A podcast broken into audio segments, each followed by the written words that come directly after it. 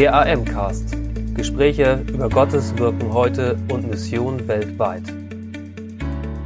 Herzlich willkommen, liebe Missionsbegeisterten da draußen. Ich begrüße euch zu einer weiteren Sonderfolge unseres Podcasts der Allianzmission und zwar einem weiteren Ukraine-Spezial, in dem wir darüber reden, was wir aus der Ukraine mitbekommen, wie es Menschen in und um der Ukraine ergeht und wie Menschen helfen in den umliegenden Ländern und auch hier in unserem Land.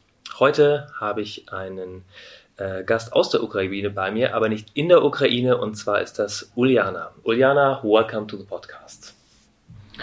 Thank you. Uh, hello, uh, everyone. I'm very happy to be here and to be able to talk to you. And um, um, yes. Ulyana, um, you are uh, originally an English teacher, have been uh, teaching English in the Ukraine. You are uh, you had to leave your country and you um, came here to Ewersbach and already work as an assistant as English teacher here now. So that is a great possibility for us uh, being able to communicate because you don't talk German and I do, don't talk uh, talk uh, Ukrainian. Um, tell us a little bit about you. Um, right. I am a Ukrainian. I'm a Ukrainian, and um, uh, before the war started, I had lived um, in Kiev region. Mm-hmm. Uh, so um, my husband is um, Romanian, mm-hmm. uh, but we lived in Ukraine, and we were quite happy there um, in theory, maybe we're thinking maybe one day we'll go somewhere more mm. Western, but uh, we had our life quite together there. Mm. But uh, there was a feeling that um, that uh, things are changing, and mm. it was a feeling that you wanted to brush away hmm. Hmm. because it was just so um, so unheard of and so um, in, in like not possible. It mm. was hard mm. to believe that something like this can happen. Mm. But I guess um, the history has its cy- cycles, and it mm. was, I guess, just one of them. And and um, um, I, re- I really love my country, mm. and um, although there are many beautiful places and it's nice to visit them, but as for me and most of the people I know and the, most of people that are here, mm. uh, the best place for us is our country and our mm. homeland, and that, that's how we feel. That um, mm. it's uh, it's not an opportunity that we are, we have jumped on. Hmm. Uh, we can be yeah. Some sometimes um, we people say that they hear this, hmm. um, but that they've been, told something like that, but it's mm. believe me, it's not the case. It's good to go abroad, but it's good to have your own place that you worked for a whole life and you built with your hmm. own hands. I guess everyone can understand that. Yes, I'm really sure. Thank you for sharing that very personal insight. Um, you arrived here. Perhaps we'll later a little bit about your um, about uh, the ways of the journeys you, you arrived here. You arrived here. You found well, kind of a little bit of a spiritual home here in our church, in the Free Evangelic Church in Ewersbach. Um, you're um, you're um, uh, um, giving your, your, skills for translating um, today for the Welcome Cafe for all the Ukrainians living here in Ewersbach. And you also started working as uh, English uh, teacher assistant, as you told. Um, why do you do all this? Why do you why do you invest yourself uh, here in this way? Well, I guess it's a rhetorical question. Is it's, it? It's the same if I would ask you, why why do you do things you do? Yeah, it's uh, oh, okay. it's your life. It's how mm. God leads you. Mm. It's sometimes you. Um, yeah, you don't. Sometimes you you make uh, you you lift your foot and then and then you make an, another step, right? That's okay. uh, that's how uh, that's how we felt. And um, a while ago, um, I was uh, with my friends from mm-hmm. Uh, from our church, mm-hmm. um, in uh, Haiger with a Mhm, group of yes. Ukrainians from Rital, and the ladies there asked me, "Oh, what are you doing here? You, you, Why didn't you go to uh, England or Ireland?" And I guess that was uh, the first time I, we, I really thought about it. I was like, "Oh, really? Yeah, like." Hmm, interesting, you know. uh, Yeah, and uh, it's like God just leads you. It's it's amazing, and uh, sometimes you, you analyze in retrospect, yeah, um, and I guess uh, God has a plan for all of us, I believe, and uh, for Ukrainians here too. And um, Perhaps um, you could share a little bit about what you experience. What are the most, um, the most, uh, um, most, uh, the biggest needs and um, biggest, uh, biggest sorrows or um, uh, fears of um, Ukrainian, Ukrainian refugees arriving here, because you get um, get get in close conversation to people. Okay, I'll share with you something that it's uh, it hurts incredibly much to hear uh, from people uh, who listen to some really strange news Mm. and some are hooked uh, into really um, devilish propaganda here. Fortunately, you have this propaganda channeled here too, Yes. and then it uh, comes out as um, pretty much accusing Ukrainians of bombing themselves and telling that. Uh, oh, it's uh, really uh, the it still has to be really studied what's going on there and um, other things. Yeah. So it's like it's uh, believe me, you can't tell people who uh, have seen things with their own eyes. You know, I ye- yesterday I talked to a lady from Kharkiv. It's a, one of the cities that been bom- bombarded, and they were leaving. She's here in Haiger. They were leaving when it was really bombing was going on. Um, and she's she's Russian. She's Russian. She speaks Russian, and of course you have some kind of sympathy to your own. Uh, like I can compare to, for example, uh, children.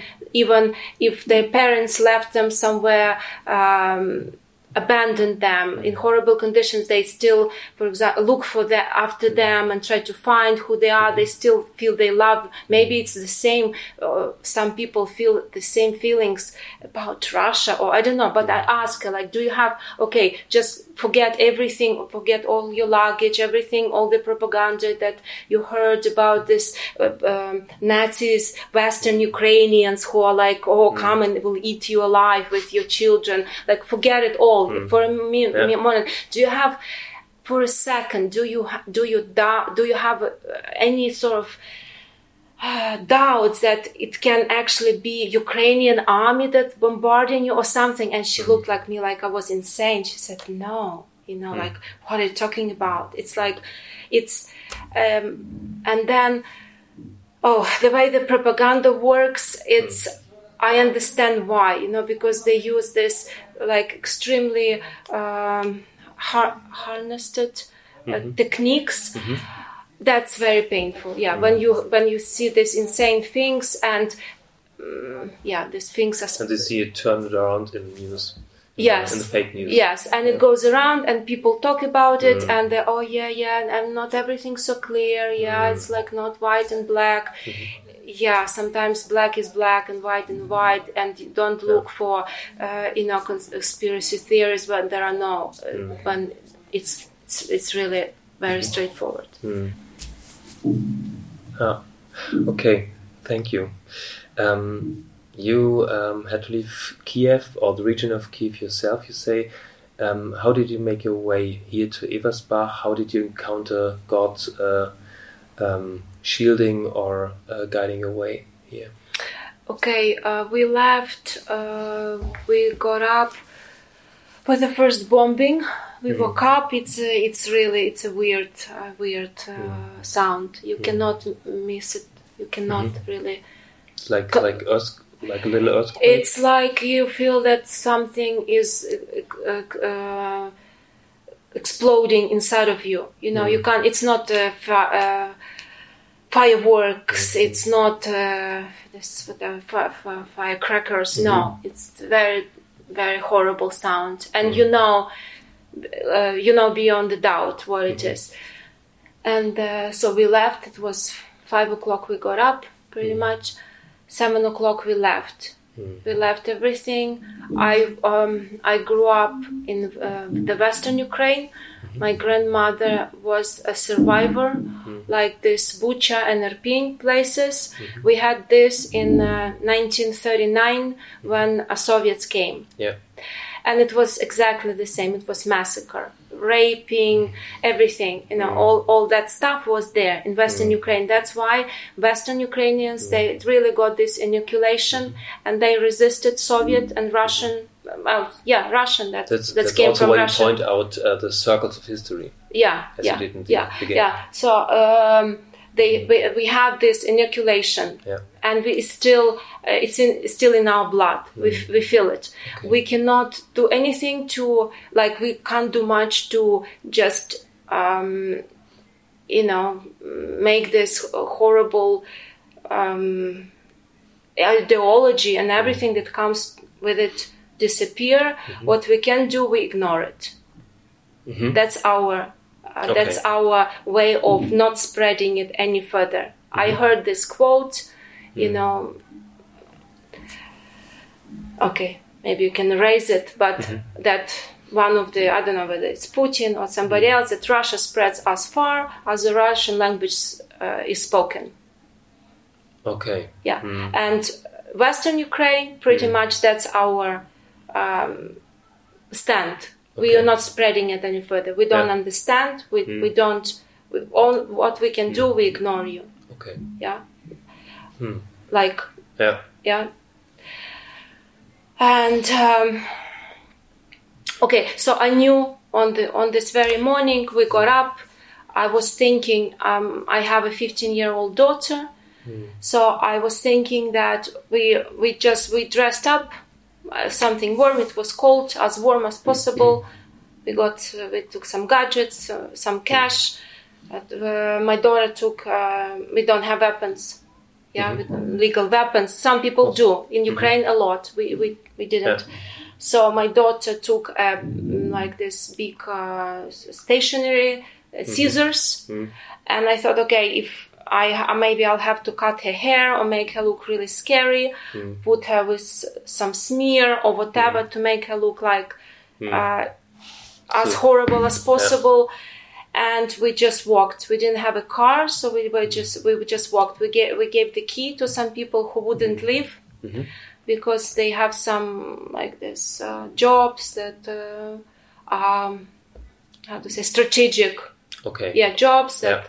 That they wouldn't leave no, ma- no matter Yeah. what not we- weapons like just uh, the social workers or Yeah, some yeah, people who yeah. leave last and you know we left our dog we left our house and Mm-hmm. we just walked and then from that on we pretty much we were we were praying and then we would decide okay we go straight and we took some bu- a bus for example Mm-hmm. we would get to a train station Mm. and then there were no tickets and then uh, then the lady and the um, who was selling tickets she recognized me. And she like oh she called my name come here. And she started offering me ticket looking Okay. for a way to get us tickets. And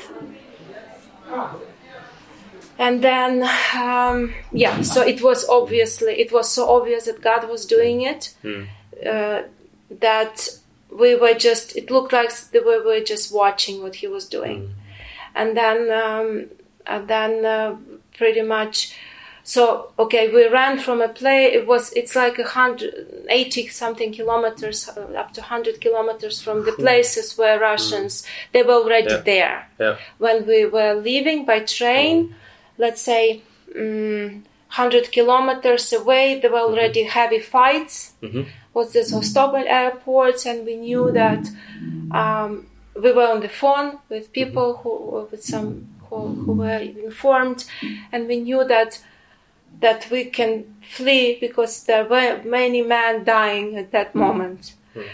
And um, and we also knew that there was no more connection with those places. And I know these places. I've been there. It's like you have got gardens outside, and you mm. have the wine uh, all around. And hmm. you in in summer you have picnics and hmm. families visiting each other, and just hello, hmm. come in, more, more, the more the merrier. And it, they were already there.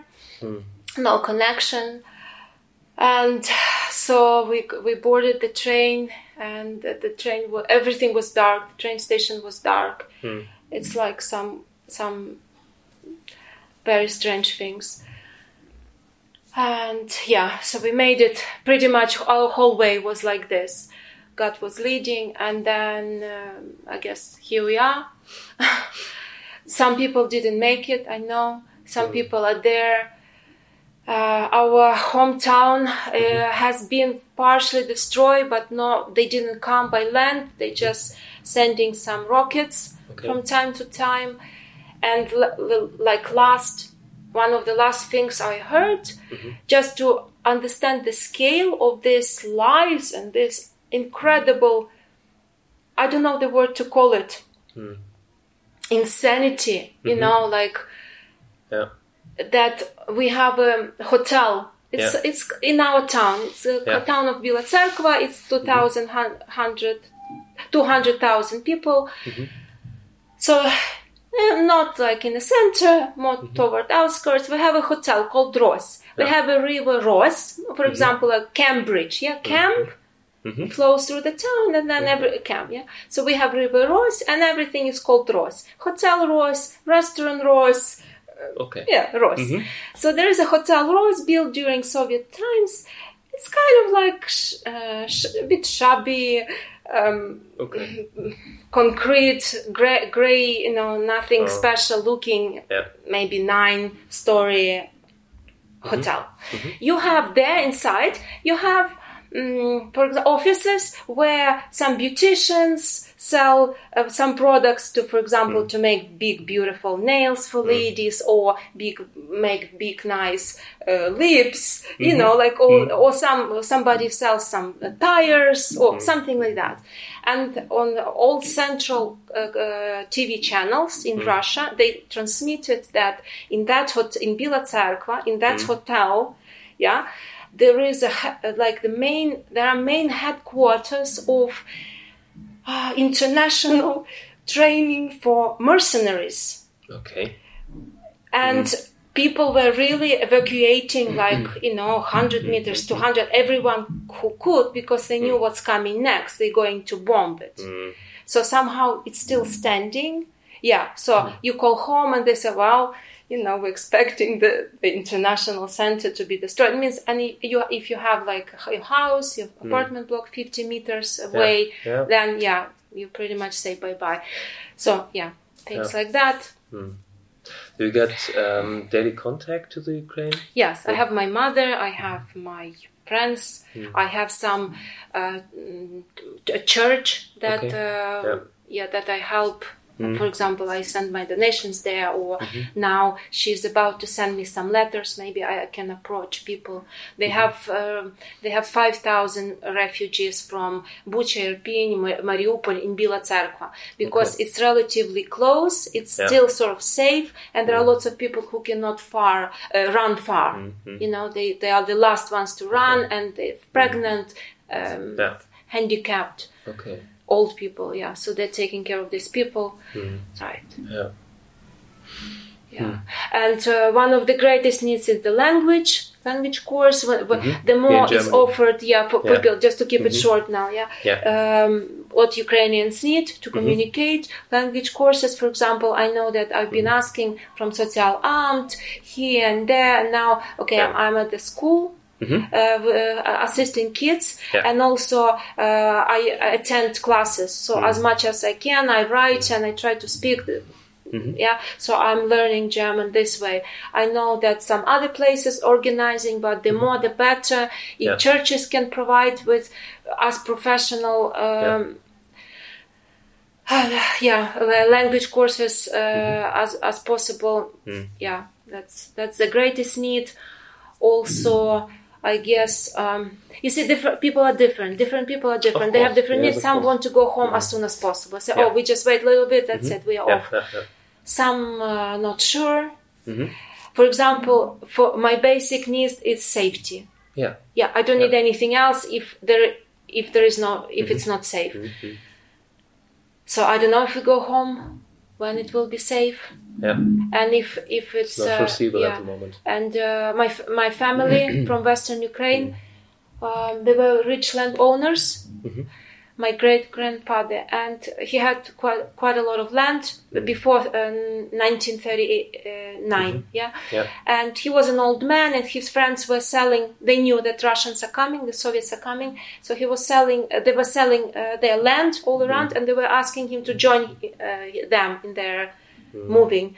They were going to Switzerland. Okay. And he said, "Oh, my Switzerland is on the hill, and there was a cemetery."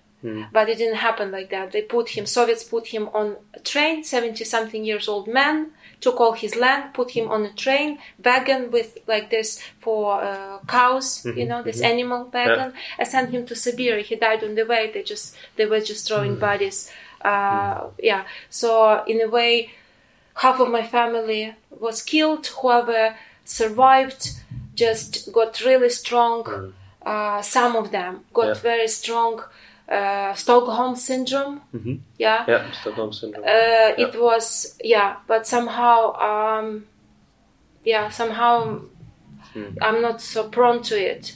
Mm. Yeah, so I do, I'm I'm not, and also I don't have any um, any sort of symptoms, at least, of Yeah. holy mas- masochism.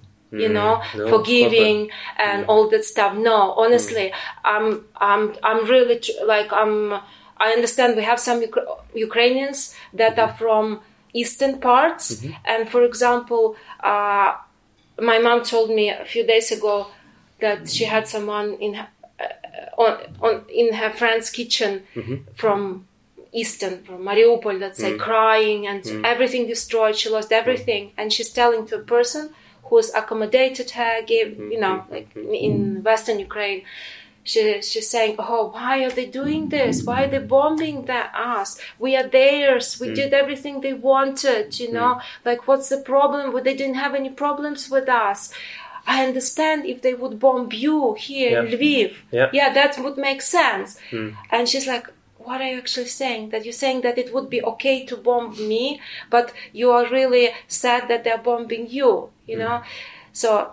We have people, we have all stuff. I don't, I'm not ready for uh, a Russian person to come up to me with a small talk in Russian, asking me uh, where I'm from, telling me where he's been to in Ukraine. I think the only thing a Russian, like if he, if somebody loves uh, that country Mhm. and teaches his children mm-hmm. Russian and mm-hmm. co- mm-hmm. Uh, uh, identifies himself as a Russian. The only thing I can I can s- cope with to hear is I'm really sorry. I'm really sorry what my nation is doing to yours. You know, and if he doesn't identify himself as uh, Russian, then better t- you know just uh, don't talk to me. I'm not Yeah. speaking for everyone. I know that some people who who uh, who uh, but there are a lot of people like me. I know, and yeah, Yeah, thank you very much for the very personal insight. It was uh, touching to hear that. And well, actually, there are no, no real words I can can tell um, to to um, to make that up because what you're experiencing is something I can I can think about, but I can feel because I just didn't experience it. So what we can do is um, uh, what we and our listeners do is, uh, can do is uh, be hosts, be welcomers, and um, pray for the Ukraine, for all of you who had to leave, for all of those who are still there. Um, um, for finishing the podcast, what can our listeners pray for? I guess uh, the main, my main prayer Mm. and my main mm, understanding, yeah, is that I, I really pray and I really ask God, and I want you to to to join me Mm. that through all this, um, my people repent Hmm. because of course um, in a way i don't under- i don't believe that it's this case is god's judgment as such. Maybe it's it's uh, the devil's anger more you know for uh, let's say for our um, for this de- decommunization for this uh, for, for for you know leaving it. And mm, I, I don't know maybe it's It's just a question we won't be able to answer. Yeah, but I guess to pray that my people repent Mm. and God hears Mm. them and saves. Yeah. And uh, for for many who are dying, really, really dying for their country, believe me, it's it's children, somebody's children, it's young boys, 18, mm-hmm. 20. They are not, they they, they haven't left with suitcases of cash mm-hmm. on Bentleys like mm-hmm. s some deputies. Mm. Yeah, but there's, there's, they're paying with their lives, and their mothers lose everything they have. Their Yeah. their only son sometimes. Yeah. So that's that's that's the most heartbreaking for me, and also for those people who. Oh, I understand that what I have experienced. It's it's so it's so meager. Yeah, do you have this Meager? Meager, like uh, tiny, puny Mm. uh, thing compared to what some people go through now. Yes. I guess for God to to spare His own and to bring as many children Yes. to Him. Danke für Ihr Interesse und dass Sie so Teil von Gottes weltweiter Mission sind.